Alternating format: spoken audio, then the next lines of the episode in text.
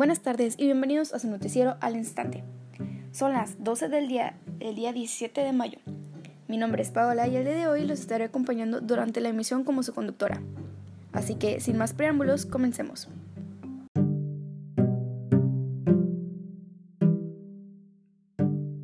En otras noticias, lo que ha causado alerta tanto a científicos como a todo el mundo es el avispón gigante asiático, también conocido como la Vespa mandarinia. Esta avispa causa una reacción alérgica y a los pocos minutos la muerte.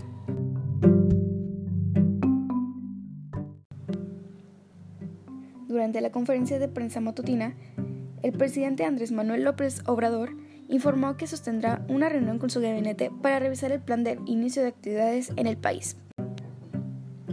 El subsecretario de la Prevención y Promoción de la Salud, Hugo López Gatel, mencionó que puede haber un rebrote más fuerte de COVID-19 en temporada de influenza.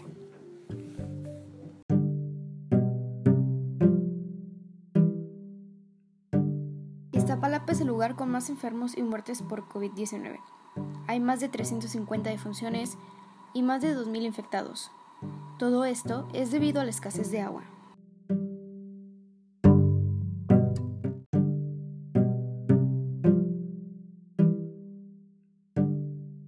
En Coahuila, 317.000 trabajadores regresarán a laborar el 18 de mayo, siempre y cuando se respeten los protocolos de seguridad y sanidad para evitar contagios de COVID-19.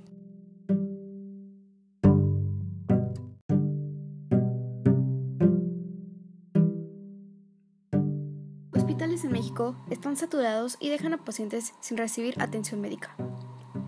Un claro ejemplo es el de un señor de 60 años de edad que tenía problemas respiratorios y al llegar al hospital le rechazaron la entrada por la falta de camas.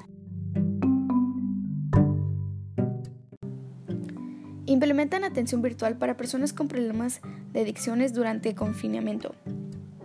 Consiste en informar, orientar y contener emocionalmente a las personas con problemas de consumo de sustancias psicoactivas. El precio de dólar estadounidense arranca la mañana de este 17 de mayo del 2020 en 23.85 pesos mexicanos. El peso mexicano retrocedió en la última hora de operación del martes arrastrando por temores a una nueva ola de contagios de coronavirus a nivel global. Y mientras los inversionistas guardan la edición local de política monetaria esta semana. Y hasta aquí la noticia del día de hoy. Gracias a todo el público que estuvo con nosotros.